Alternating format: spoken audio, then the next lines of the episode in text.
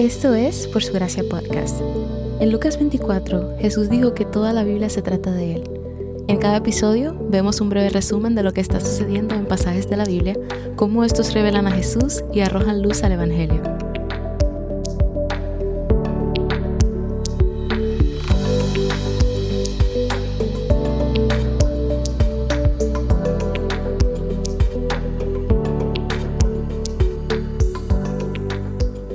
Final del libro de Génesis nos prepara para el comienzo del libro de Éxodo.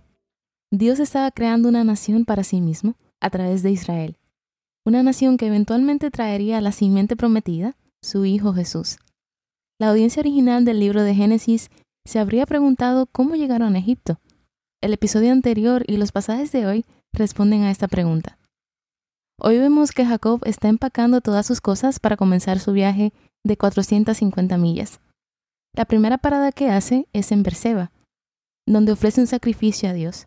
Tanto su padre Isaac como su abuelo Abraham vivieron allí en un momento de sus vidas, por lo que esta puede haber sido una despedida nostálgica final de su tierra natal, porque él espera morir en Egipto. Mientras está en Berseba, tiene una visión en la que el Señor le dice que no tema ir a Egipto.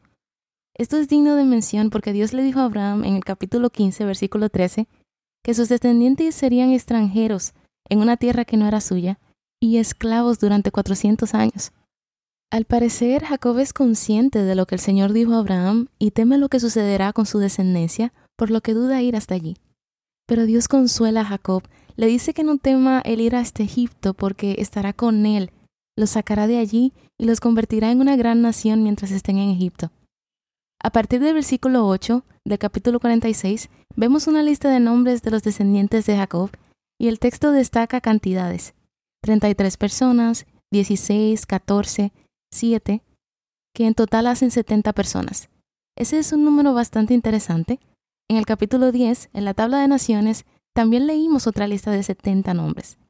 En Génesis, las genealogías son utilizadas de maneras específicas. No están enfocadas en darnos un número preciso de los descendientes, sino en enseñarnos algo específico dentro de estos nombres. El múltiple de 7 por 10 ha sido un patrón en todo el libro de Génesis. Estos dos números significan perfección o algo completo. Así que lo que debemos ver en esta lista de nombres es que la totalidad de la familia entró en Egipto, todos los que deberían estar ahí. Comienzan siendo 70 personas, pero no se mantendrá así por mucho tiempo.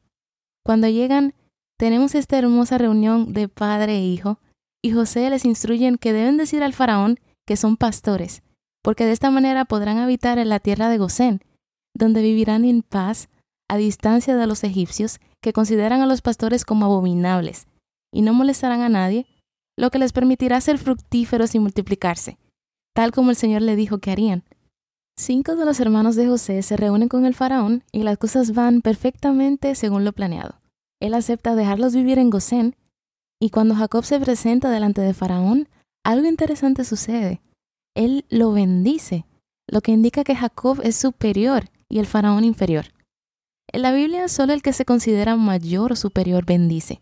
Los israelitas en el desierto con Moisés habrían leído esto y notado que hubo un momento en el que el líder de Egipto se inclinó ante el líder de Israel. La familia de Jacob prospera en Egipto en los próximos años, incluso cuando la hambruna empeora una vez que termina y ha pasado más de una década, Jacob y su familia siguen viviendo en Egipto por alguna razón, pero florecen y se multiplican. En preparación para su muerte, Jacob le pide a José que le haga una promesa, poniendo su mano debajo de su muslo. Hemos hablado de este tipo de acuerdos antes, de lo que esto simboliza. Jacob le está pidiendo a su hijo que jure por su descendencia, por la circuncisión, el pacto de Dios, que José no dejará sus huesos en Egipto sino que lo llevará a la tierra prometida cuando tomen posesión de ella. Dios prometió estar con él allí y sacarlo de Egipto. Jacob entiende que el Señor prometió la tierra de Canaán a su descendencia, y aunque aún no tiene posesión de ella, tiene fe de que sus huesos estarán allí. Jacob cree que las promesas de Dios sucederán para él, estando vivo o muerto. Luego, en su lecho de muerte, Jacob bendice a los hijos de José. En un movimiento inesperado, los adopta a los dos, haciendo de cada uno herederos. El resultado de esto es que la familia de José recibirá una doble porción de la herencia, dividida entre ellos, pero también se convertirán en parte de las doce tribus de Israel. a pesar de no ser hijos de nacimiento. Jacob ora para que reciban muchas de las bendiciones que Dios le ha dado durante su larga vida, pero entonces cruza sus manos poniendo su mano derecha sobre la cabeza de Efraín.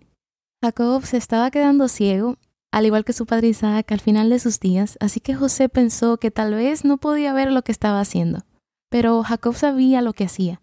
Estaba siguiendo la voluntad de Dios, bendijo a ambos hijos, pero intencionalmente pasó el poder de gobierno de los dos hijos al hermano menor, Efraín, porque eso es lo que ha sucedido hasta ahora en Génesis y también en la vida de Jacob.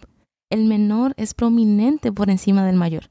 Manasés se convertirá en un pueblo, pero Efraín se convertirá en una multitud. Luego Jacob extiende una larga serie de bendiciones a sus doce hijos, que en realidad funcionan más como oráculos de Dios, profecías sobre el futuro de sus hijos, que veremos desarrollándose a lo largo de la Biblia. A Rubén, quien era el primogénito, le correspondía la prominencia en la familia, pero como recordarán, durmió con la concubina de su padre y perdió este derecho. Los siguientes a quienes pasarían habría sido Simeón y Leví, pero ellos también perdieron este derecho al vengar a su hermana Dina en Siquem, por lo que la bendición cayó sobre Judá. Es de la tribu de Judá que vendrá el Mesías. Después de la muerte de Jacob, el faraón les concedió la oportunidad de ir a enterrar a su padre en la tumba que pidió. Cuando llegan a Egipto, los hermanos de José comienzan a temerle, piensan que tal vez solo ha estado fingiendo hasta que su padre muriera. Le dicen una historia engañosa sobre cómo su padre quería que los perdonara, pero la realidad es que José ya los había perdonado y su corazón ya estaba libre de amargura, por lo que aprovecha la oportunidad para recordarles no lo que hicieron, o incluso cómo los ha perdonado, sino recordarles el carácter de Dios. Les dice que tenían la intención de hacer daño, pero Dios planeó el bien. Y ese es el tema a lo largo de todo el libro de Génesis. Dios toma la pecaminosidad, el engaño, la astucia, la lujuria, la depravación y el egoísmo de los humanos y produce el bien. Desde la caída de Adán y Eva hasta Jacob engañando a Isaac y Judá durmiendo con su nuera, Dios ha estado sacando el bien del mal en todo momento y lo hace para lograr un propósito, salvar muchas vidas. ¿Y cómo no ver el Evangelio en esto? Hasta ahora en todo el libro de Génesis no hemos visto a una persona tan moral como José, lo que podría hacernos pensar que este por fin es la simiente prometida, que no caería en pecado ni en la muerte. Pero cuando llegamos al capítulo 50, José muere. La muerte lo alcanzó también a él, y el libro de Génesis nos deja esperando esta simiente. Pero aunque pasaron miles de años, Dios fue fiel a su promesa y la simiente prometida llegó. Al igual que José, la gente buscaba dañar a Jesús, obligándolo a pasar por un juicio ilegítimo, azotándolo aunque era inocente y matándolo en una cruz. Tenían la intención de hacer daño, pero Dios planeó el bien. Jesús es la simiente prometida de Adán y Eva que aplasta la cabeza de la serpiente. Jesús es el descendiente de Abraham, Isaac y Jacob, que bendice a todas las naciones. Jesús es quien nos sacará a su iglesia de este Egipto actual en el que nos encontramos y nos llevará a la tierra prometida, a estar en su presencia para siempre, cuando regrese. ¿Cómo viste a Dios revelado en los pasajes de hoy? Yo vi la bondad de Dios revelada en las palabras de reflexión de Jacob en su lecho de muerte.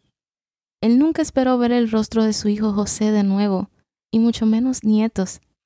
El Señor fue generoso y les permitió reunirse nuevamente. Cuando sus hijos mayores vendieron a su hermano, y Jacob pensó que había muerto, pasó muchos años de su vida sufriendo esta pérdida, en duelo.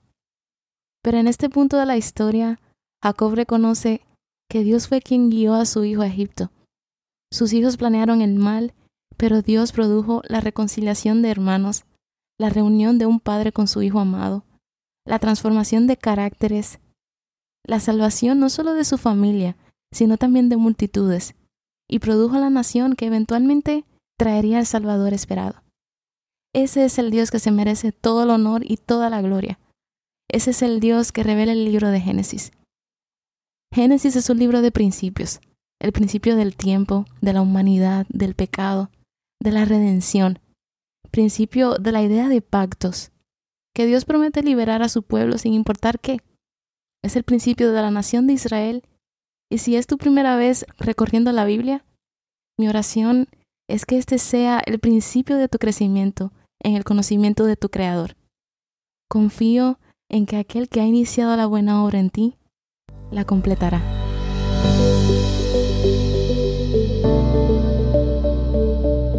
Gracias por escuchar Por Su Gracia Podcast. Por Su Gracia es un ministerio dedicado a estudiar la Biblia con el objetivo de descubrir el glorioso Evangelio de Cristo en todas las Escrituras. Para más recursos, sigue la cuenta Por Su Gracia Estudios en Instagram.